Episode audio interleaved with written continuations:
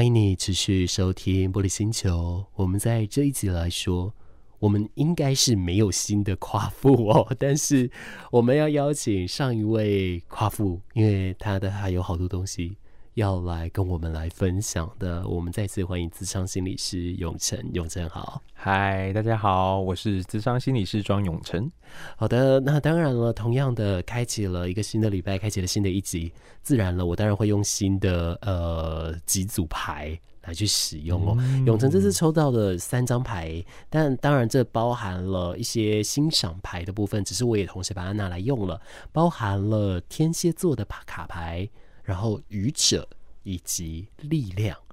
哦，那一张原来是愚者啊，是那张是愚者，哦、那这样子永成就大概可以理解了。而且有趣的是，呃，就是他如果我以行星学来看呢、啊，他们掌管的各种行星都蛮不一样的啦，嗯、它都具有一些开创甚至是挑战的一种意思，只是这种挑战方式不一样，或者是他迎接挑战的方式也很不同。等一下，再来好好的来跟你聊聊。好，我开始有点紧张了。我们这一集呢，其实要来聊的是大家大部分在网络上搜寻“庄永成”三个字，除了你会看到不是他的他之外的，好，看到属于现在在我面前的这位永成的他的。故事就蛮多，都是跟我们今天讲的是相关的了，oh, 也就是讲到隔代教养家庭，oh, 还有外公外婆跟你的相处的一些方式哦。是而其实在，在、呃、啊好多的一些嗯专访，或者是在现代很多的那种贴文宣传哦，因为现在都要用 hashtag 嘛.对，基本上 hashtag 上面，呃，如果要讲到这些故事，不外乎情绪勒索。呃，或者是，呃，可能标签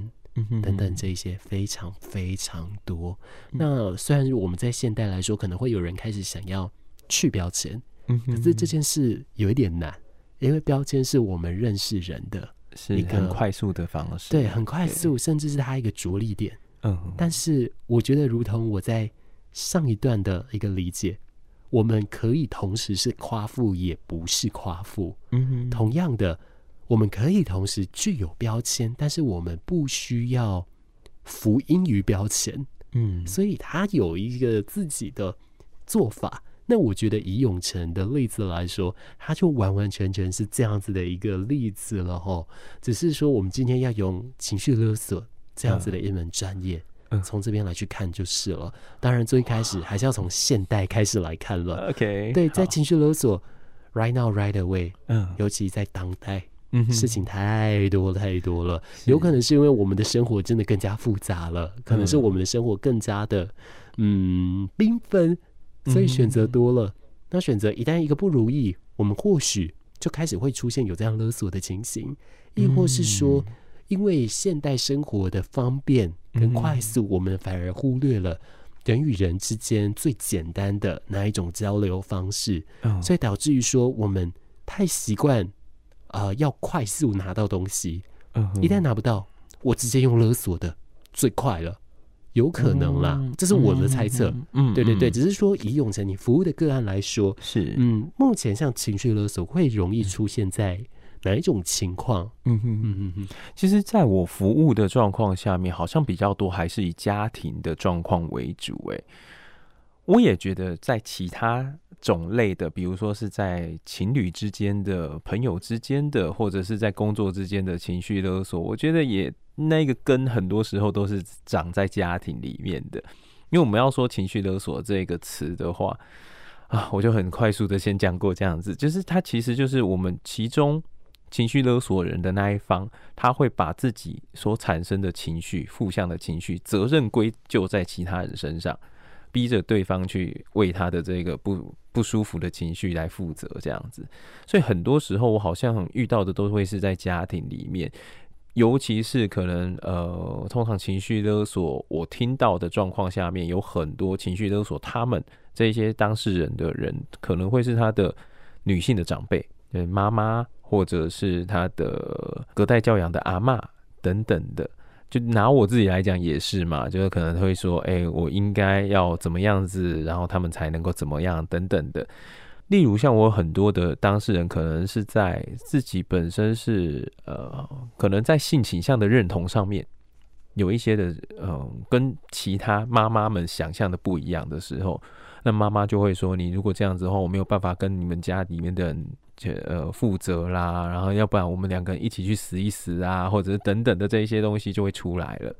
所以，好像很多时候我自己看的时候，我会觉得很多的情绪勒索的状况是在于我们过往的时候，好像妈妈或者女性，她会必须要去负责教养下一代，然后这一个下一代她的成就或者是她的表现到底是怎么样子，都会是这一个女性要负责的原因。因为这个原因，所以才会变成说，哎，好像如果今天这个小孩子他发生了什么样子的事情，或者他是怎么样子的人，不如我的意，或者是我所没有办法想象的，那都是这个妈妈应该要负责。然后妈妈为了要阻止这一件事情，所以她只好用她的情绪来勒索你，逼你走回到她想象当中的那一个正轨里面。嗯，我很常遇到的都会是这样子的一个状况，但但爸爸的就没有，爸爸真的比较少一点呢。爸爸比较多是恐吓，直接跳一级了哈。对，他就直接会威吓说，你如果这样子的话，你就不要留留在这个家里面啦，或者是对，就类似这样子的一个状况。他比较容易是因为他在家里面可以去直接下令这个家的规则应该要怎么定。所以他就会变成说，哦，那如果说你不符合这个家的规矩的话，你就出去，这个家是我的，规则是我来定的，所以他就比较可以直接下令。那那一个东西当然也涉及到情绪啦，不过最主要的就会是用恐吓的方式。但妈妈她就会把这一些东西扭曲成，她可能也很担心你，她也很关心你，或者是你这这样子的话，她可能会怎么样子，她有多难过等等的，她会用一个比较曲折的方式来提醒你说，你应该要为了她的这一些难过来负责任。所以的确，在相对来说，可能在生理性别上，它可能影响上，或者是思考上。在先天来说，真的有一点不一样哦、嗯。我觉得有一些不一样。当然，这个东西可能就会是我们所说的父权的部分。这个讲起来好像有点深一点，但就是对啊，但就是我们的文化里面，好像真的都会把男性当成是一家之主嘛，嗯、所以男性就可以做决定，可女性又不能够做决定的状况下面，偏偏管教小孩的责任通常是落在这个女性身上的。所以他要管教他，可是他又没有权利的时候，他好像就只能够用这样子情绪勒索的状态。对于您的经验来说，因为在我们的书籍还有我们从一些演讲当中，我们听到比较多的是您的情绪勒索的对象来自于外婆，嗯，好像比较多是在这样子的状况下。是是是，他会针对哪一些事情去做相关的、嗯、呃这种情绪勒索的行为呢？嗯，我想可能会是因为我。我本身是单亲家庭嘛，那我是离婚家庭，所以外婆最常对我们勒索的部分的话，可能会是如果我们没有达到她想象当中的样子，例如说我们没有办法达到她想象当中的乖小孩的样子啦，或者成绩没有达到一定的程度的时候，她就会用很多的，我也不知道那应该要怎么说，诶，就是她会用很多的方式来告诉我们。我们应该要为了他的这个不舒服负责任，可能包含了他自己会怎么样，或者是会告诉我们说，那你这样子的话，有一点像威吓，他说你就是跟你爸爸就出去，你不要留在这个家里面，或者是他就会直接要联络我妈妈，要我妈妈来把我们接回去啦，等等的。这个部分是他以前很常做的，到近年来的时候，这比较像是威吓啦。到近年来，他发现他自己好像没有那一个威吓的能力的时候，他就转而更像是情绪勒索。他会开始跟我们讲说啊，如果我们不怎么样子，如果我们不是像他所想象的能够怎么样子，那他活在这个世界上面要干嘛啦？然后他的多可怜呐，我们应该要怎么样子去为他负责啊？他的一生就是希望说能够看到我们怎么样啊，能。后有一个功成名就啦，有一个好的家庭啊，等等的这一些东西，就很蛮常有这些状况出现的。当然，现在您在跟我讲的时候，您都是笑笑着在跟我讲，因为您已经经历过关于自我的爬书，然后从理解外婆她的成长背景，您就会知道说，其实她会这样做，真的其来有自，是。呃，是来自于说她的原生家庭的影响，后来到她婚姻当中的不愉快等等的非常非常多，造就她后。来有这一些的行为。是，可是，在当下，我都必须理解，在当下，尤其又是我们前额叶，我们的刹车系统还没有完成的时候，哦，嗯、哦，要理解这件事，真的，我觉得难如登天呐、啊。可能也是因为他的原因，所以我才会比较理智一点吧。我想，在那个时候，你就知道你不能够太让情绪控制你。你是修炼古墓派是不是？对，我今天都睡在那种吊床上面，这样子。它不影响未来，充满信心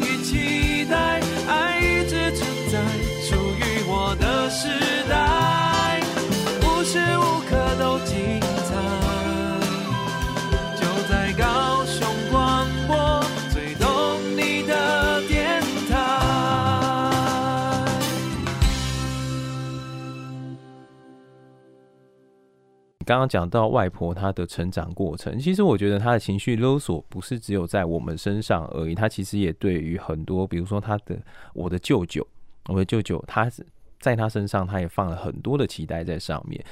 我外婆她是一个她很希望自己能够成功的人，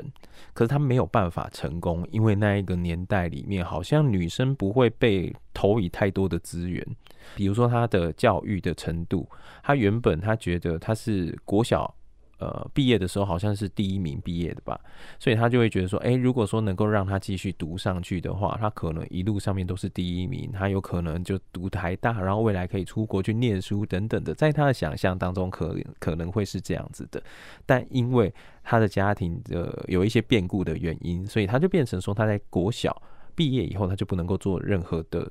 呃升学了，他就没有办法再升学了。那转而他就必须要去呃。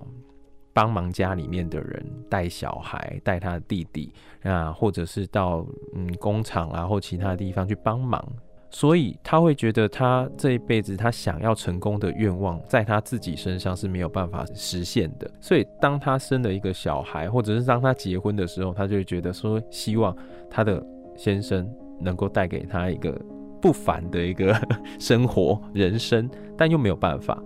所以他要把他的呃期望继续传承在他的小孩身上，所以我的舅舅在他生前啦，就是外婆就会常常希望说，哎、告诉他说，哎、你爸爸就是没有用啦，我一辈子的希望都是在你身上啦啦等等的这些部分。那其实听在一个小孩子的身上，其实是蛮有压力的，对啊，所以。嗯，他那个时候就是这样子在对待他的家人，那也导导致了我的舅舅很早他就离开，想要离开家，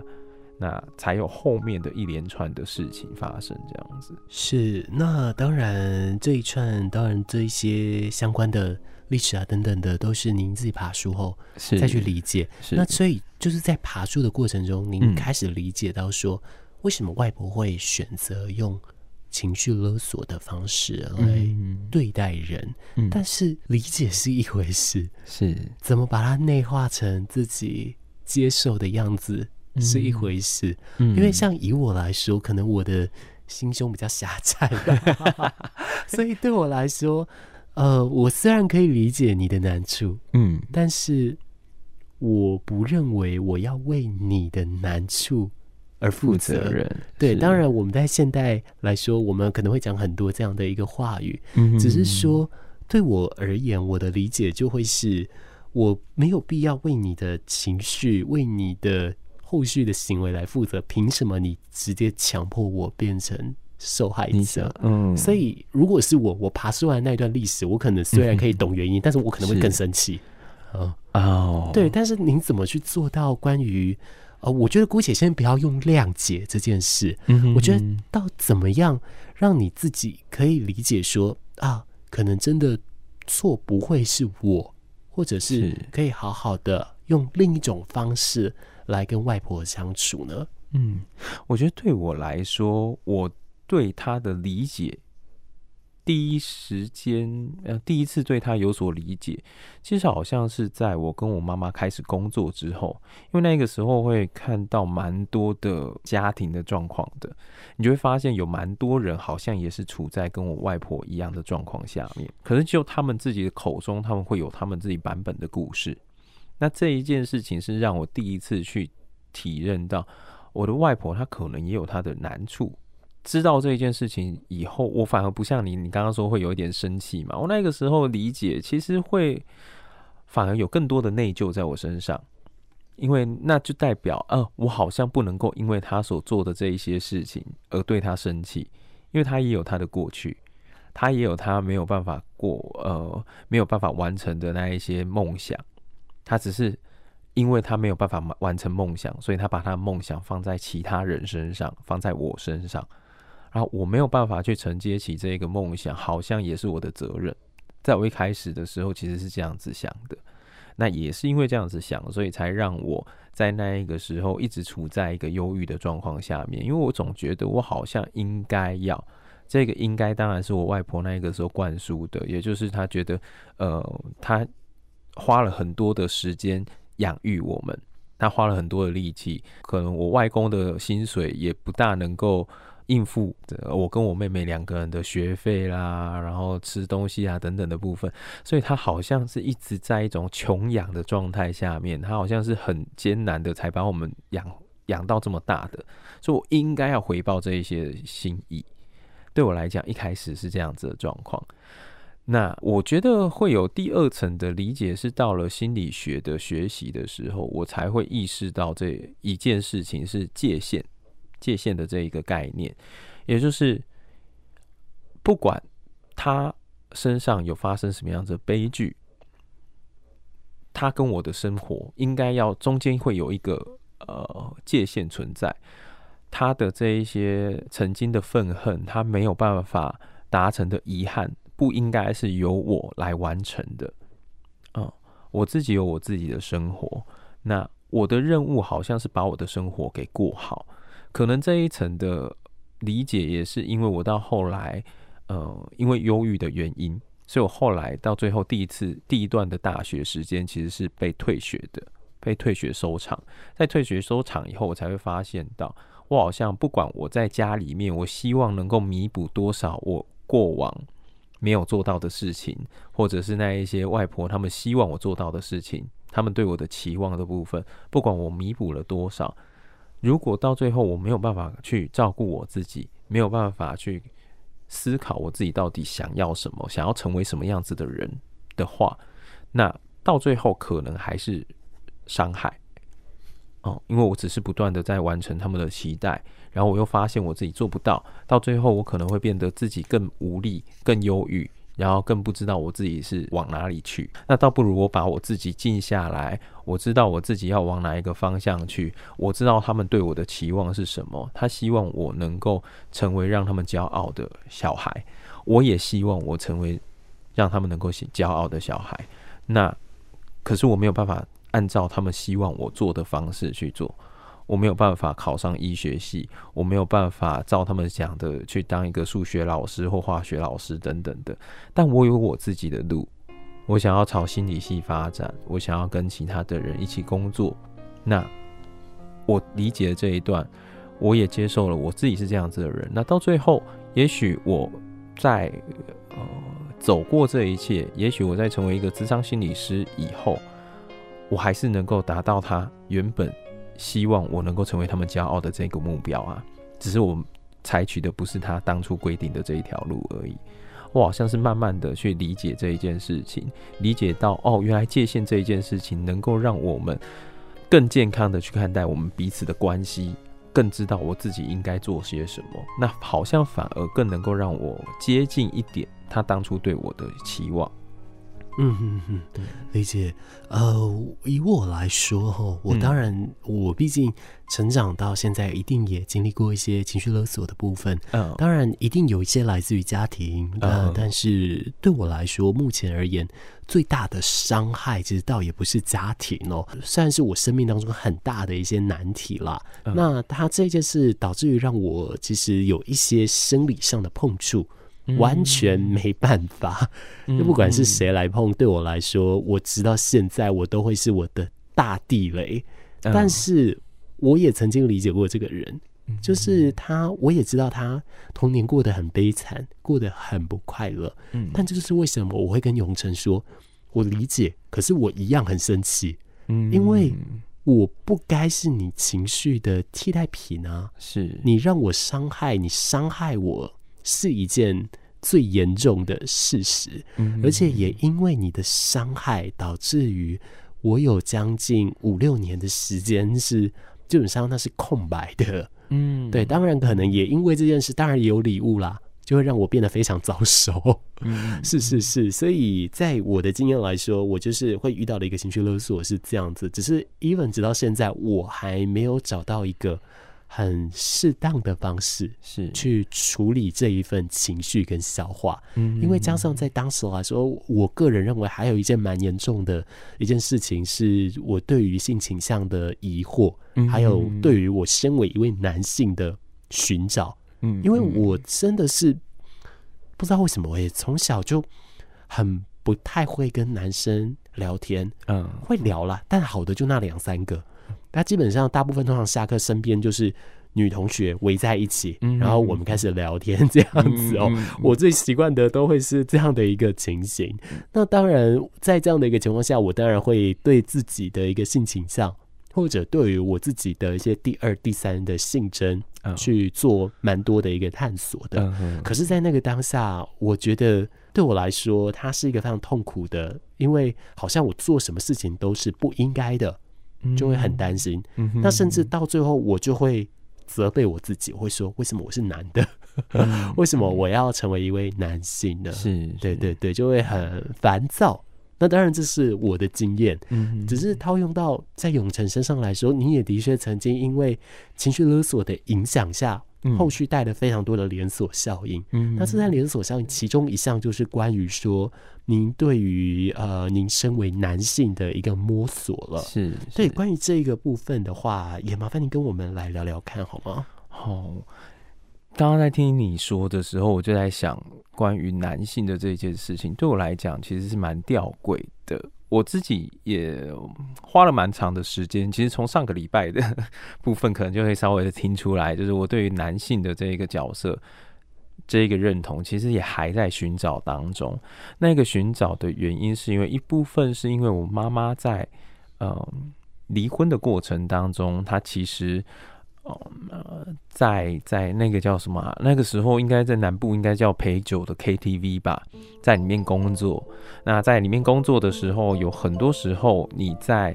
呃休息的时候，我就会看着我妈妈被穿着汗衫的那一种男人就搂搂着她，然后双手就扶在她腰上面。那对我来讲是一个很冲击的画面，你没有办法去想象，原本没有办法想象你的妈妈跟性这一件事情是牵扯在一起的，嗯，可是，在那一个过过程当中，你会发现，哎、这些人好像对你妈妈是有一些性的需求、欲望的。那这个部分也反映在我爸爸身上，因为我爸爸那个时候有外遇的时候，我们其实也有看过他的外遇对象。所以也会知道哦，他们中间在发生什么样子的事情，甚至有很多的其他的叔叔伯伯、阿姨们都会来跟我们讲说，哦，你爸就是什么什么什么之类的。然后你会知道，哦，他连谁都怎怎么样子啦，等等的，你就会觉得哇，大人的这种情欲的世界其实是很乱的。对我来讲，那个时候是这样子的状况。那再加上后来，因为我爸妈离婚以后，我们来到了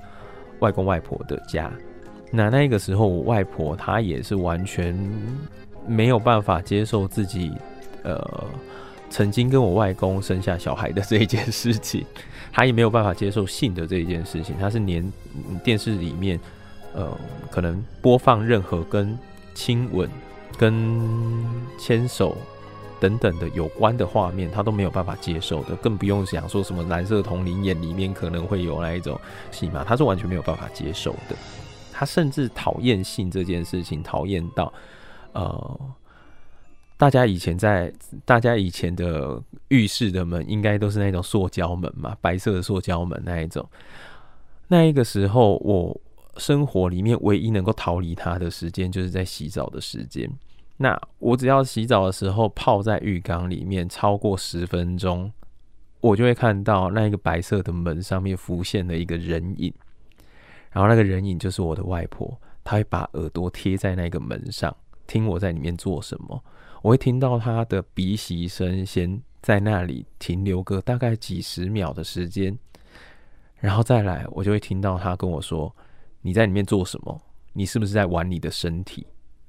那是在我的青春期的时候发生的事情，它让我觉得我好像身为一个男生，开始有性征的发育，然后开始去探索我的身体的这一件事情是非常罪恶的。我身为男性的这一件事情也是非常罪恶的，所以对我来讲，要承认我自己是一个男性，其实是很可怕、很没有办法接受的，甚至那个没有办法接受的恐惧的情绪，延续到后来我到高中的时候。因为到高中的时候已经十五岁了嘛，你会知道十八岁是成年的时间。对我来说，那个时候是一个分水岭，呃，男生跟男人之间的一个分水岭。所以我那个时候到高中的时候，我其实有很强烈的一股欲望，是我只要到我十八岁生日的那一天，我就要把自己的生命给结束掉，我不要成为一个男人。哦，我现在。接触的这一些男生，我身旁的男生跟我都还蛮好的，嗯，那我也很喜欢他们。可是我不知道为什么我会有这样子的一个错觉，是只要他们过了十八岁，只要我们大家都成年以后，我们都会变成那一个我印象当中很肮脏的、很猥琐的，然后只满脑子只有性的这样子的男人。所以这件事情让我在。如果说我忧郁的那一个原因，其实我觉得也有一部分是来自于我即将要成为男人，而我不相信我自己成为男人以后能够成为我自己现在的这个自己。我觉得这也是其中一个我忧郁的原因素啦。嗯，对啊，只是像对你来说，你还反而还是可以用一些相对呃理性的方式去化解这样的情绪。走进时光隧道，踏遍每个街角，城市的璀璨风光，高雄广播陪伴你探索。FM 九四点三。其实，在书当中还有看到一段。呃，这一段可能就又跟爸爸上是有关系的，就是因为外婆受过很传统的日式教育，是，所以她可能对于呃，不管说是呃各种礼仪啊，嗯哼嗯哼，或者是你刚刚您所提到的一些生活，都会有很重很重的管辖。对，对，而在礼仪上，其中一个就是服装了，是啊，这个就跟长裤是有点关系，但是 这个长裤。呃，我觉得如果说只是在外婆这边的话，或许他就是只是 for only one thing，嗯，但刚好他碰到了爸爸的部分了，是是是。是，不敢在爸爸面前穿短裤。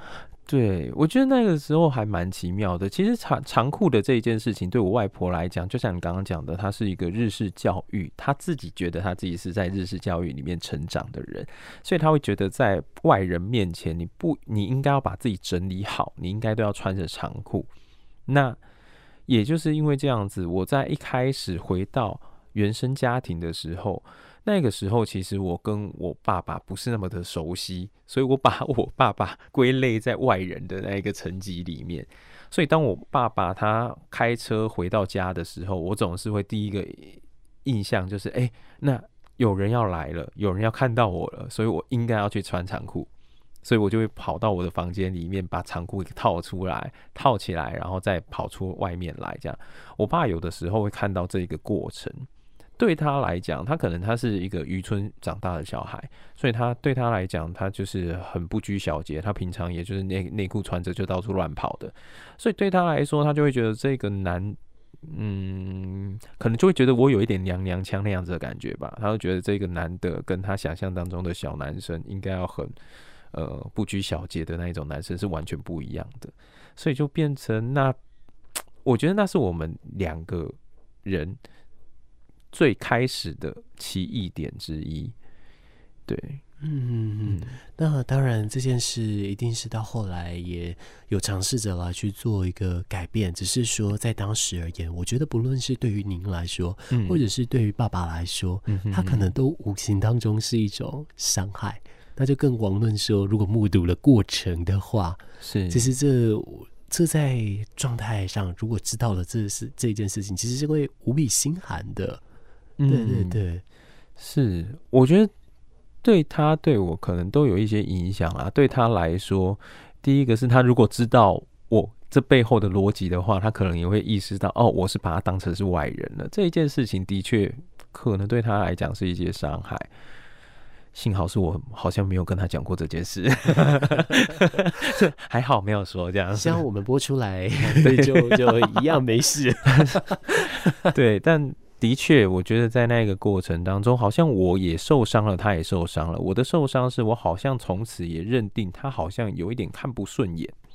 他对我有一点看不顺眼，那所以。也就导致于后来，我觉得他做很多事情，我都相信他是因为在讨厌我的状况下面，他才慢慢的跟这个家远离的。嗯嗯，对啊，是。那当然，我们在上个礼拜当然有提到这件事，只是后来才慢慢的随着自己的心境整理完，才会发现说并不是这样子的，就是了。是啊、只是说这一段花了不短的时间来去整理，嗯、但相对来说这一段可能跟其他的同年龄的人相比，是哦、呃，它是特别的曲折的。那当然，我们在现在我们往回看，我们可能真的觉得还好，没什么。可是，呃，我觉得在当下来说，其实还是难免会有一些负向的一个情绪。那像我觉得，我跟永成就是一个两个非常不一样的例子。我面对我生命当中的缺憾的时候，当然我很谢谢他给我礼物，可是同时之间，我是非常的愤怒跟憎恨的。当然，后续有很多的呃心理师们都有说，这其实是一个很重要的情绪跟很重要的象征，因为它帮助我意识到原来我在意这件事情。嗯，只是说他依旧不改我生气了的这一件事实吼，只是说像对你来说，你自己会不会呃去呃，或是说可能算是说埋怨啊？等等之类，您在这一段期间，这段期间除了要跟自己作战之外，精气人和跟前额叶都还在长嘛，对，还在运作中。是，只是在这一段跟自己对抗来说已经很辛苦了。那我这段时间其实又很需要家人跟很需要长辈的协助。是，可是在这一部分的外援，您可以说几乎是很少的。对，在在这样子的一个情况下，您是否会去憎恨这一段的一个遭遇？那是与不是分别是为什么？其实你刚刚提到的部分，我我在想那一个状况到底是怎么样子？也就是我在呃隔代教养的那一段时间的状况到底是怎么样的？嗯，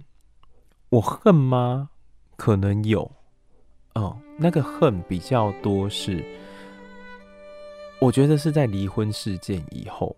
我的家庭突然之间改变了，因为以往的我也曾经在隔代教养里面被我外公外婆带着的。哦、嗯，在国小的那一段时间，其实也有一段时间是被他们带着的。可是那一个时候，因为我们家没有发生什么样子的事情，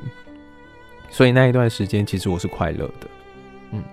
但是当我再重回到我的外公外婆家的时候，也许是因为离婚的事件，也许是因为我舅舅死亡的事件，所以变成我的外婆她处处的控制着我们。就像我刚刚所说的，她连我洗澡的时候，她都要控制我，知道我在里面做些什么。她基本上，她希望我二十四小时都能够在她的管辖下面。那。在那一个过程当中，我几乎无处可逃，然后他也会一直不断的去灌输他希望我能够成为什么样子的人。那如果我一不听他的话，或者我们家我妹妹不听他的话的时候，就会有很大的灾难发生。他会说他会他会呃要我妈妈把我们带回家啦，然后他会把我妈妈就是从他生活的地方甩过来，来跟他下跪道歉啊。啊，等等的，或者是我妹妹只是洗个头，她可能就会甩，不断的甩她巴掌啊，等等的，有很多很多这样子的事情发生。我们每一天每一天，她都会把我们当成畜生在叫，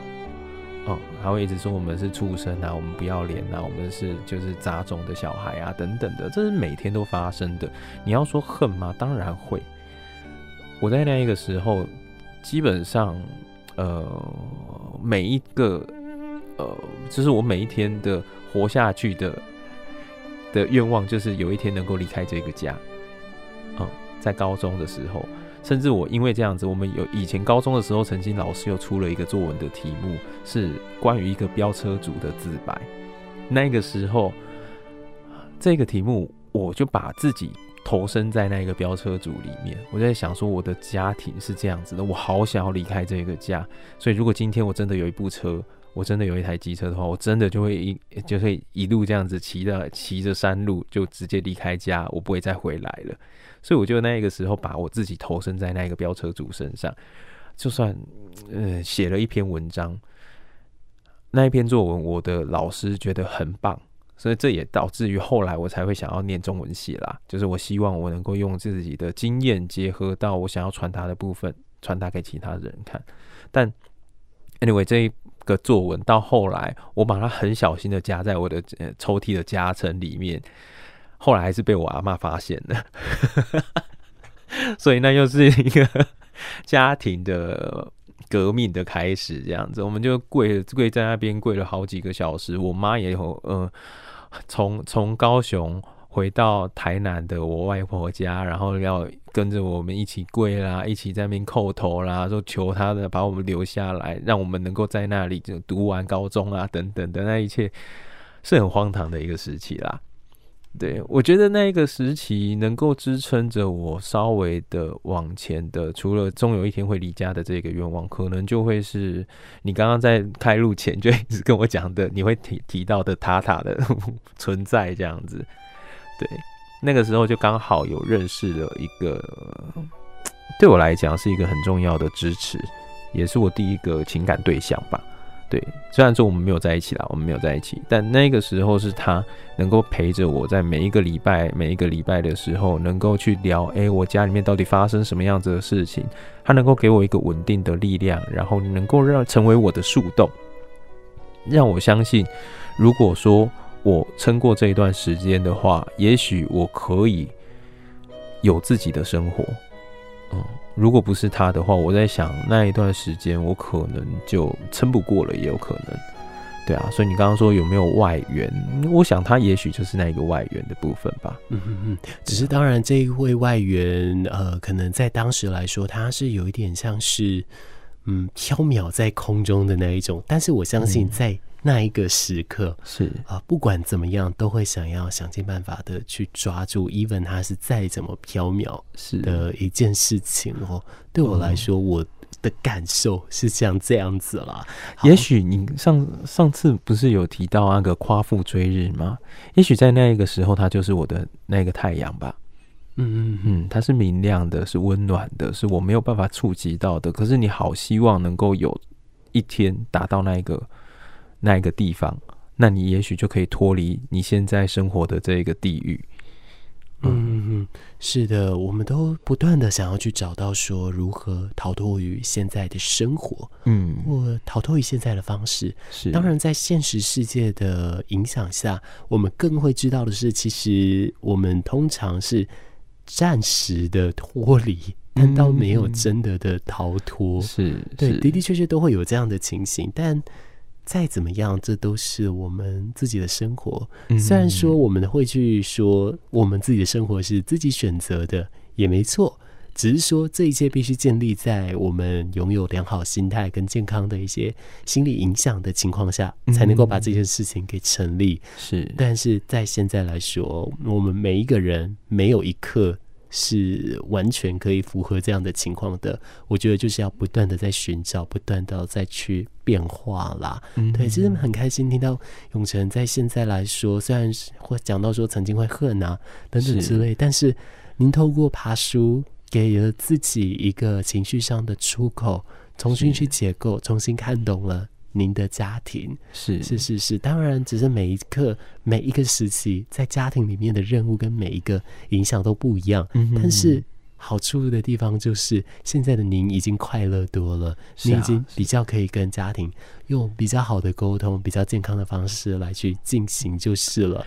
那以目前来说，因为过往来说的这么多的影响下，可能对于您而言，可能还是会有一些。潜移默化的作用，或者是呃升值，横亘在你基因里面的一些行为或是一些想法。嗯，您觉得如果以这样来说，嗯，你这样有这样的想法的话，目前跟家里还有哪一些是你觉得还可以再努力的一些面向或是议题呢？啊，你刚刚在说的时候，其实我就在想，我跟家里面现在的状态比较像是，呃，如果我们能够分隔的比较远一点的话，好像大家比较能够和平的相处。当然，我觉得那个分隔比较远是有一些目的存在着的。我倒不会说我跟家里面的人有什么样子的纠结，因为我们几乎现在很少去提我们以前曾经发生的事情。对我来说啦，对我来说，我会觉得，不管以前发生什么样的事情，我知道这一些是他们的无力，他没有办法、无能为力的部分。那这些过去就过去了，那我也没有因为这一些事情而有太多的影响，所以倒不会有太多的呃可能。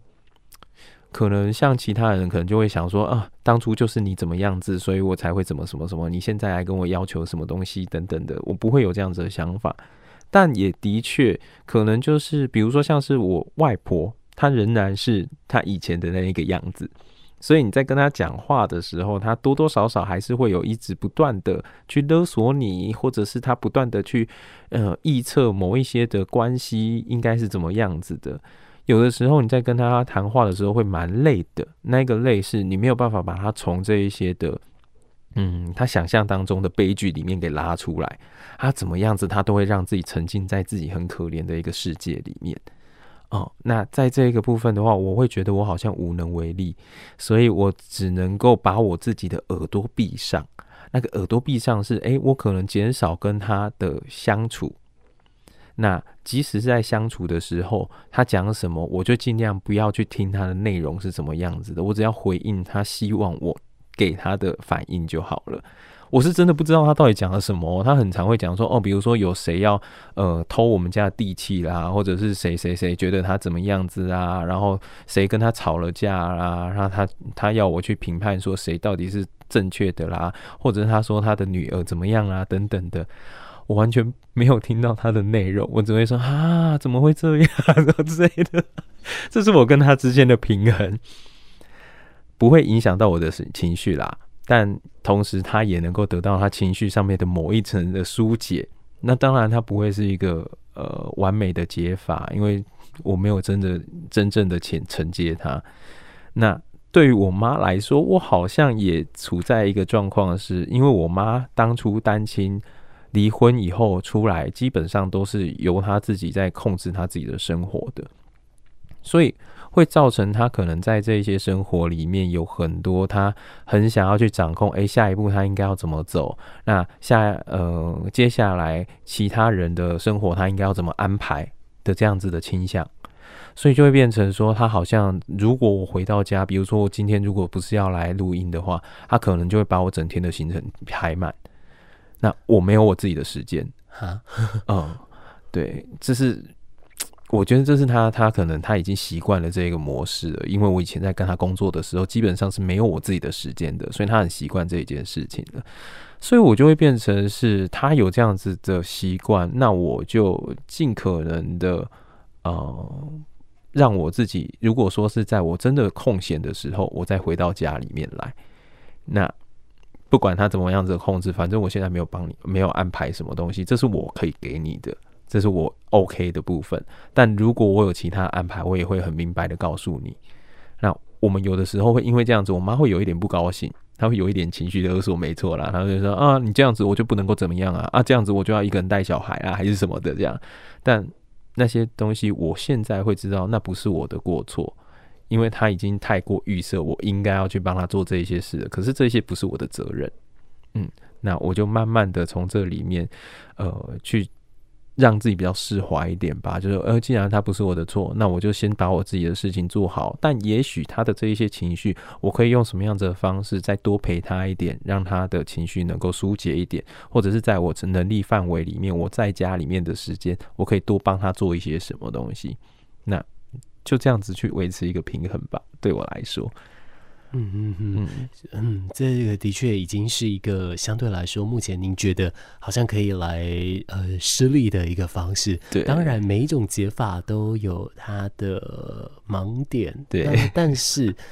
至少至少呃有愿意的往解法上来进行了。是，是，那接下来往这个方向来去说，可能。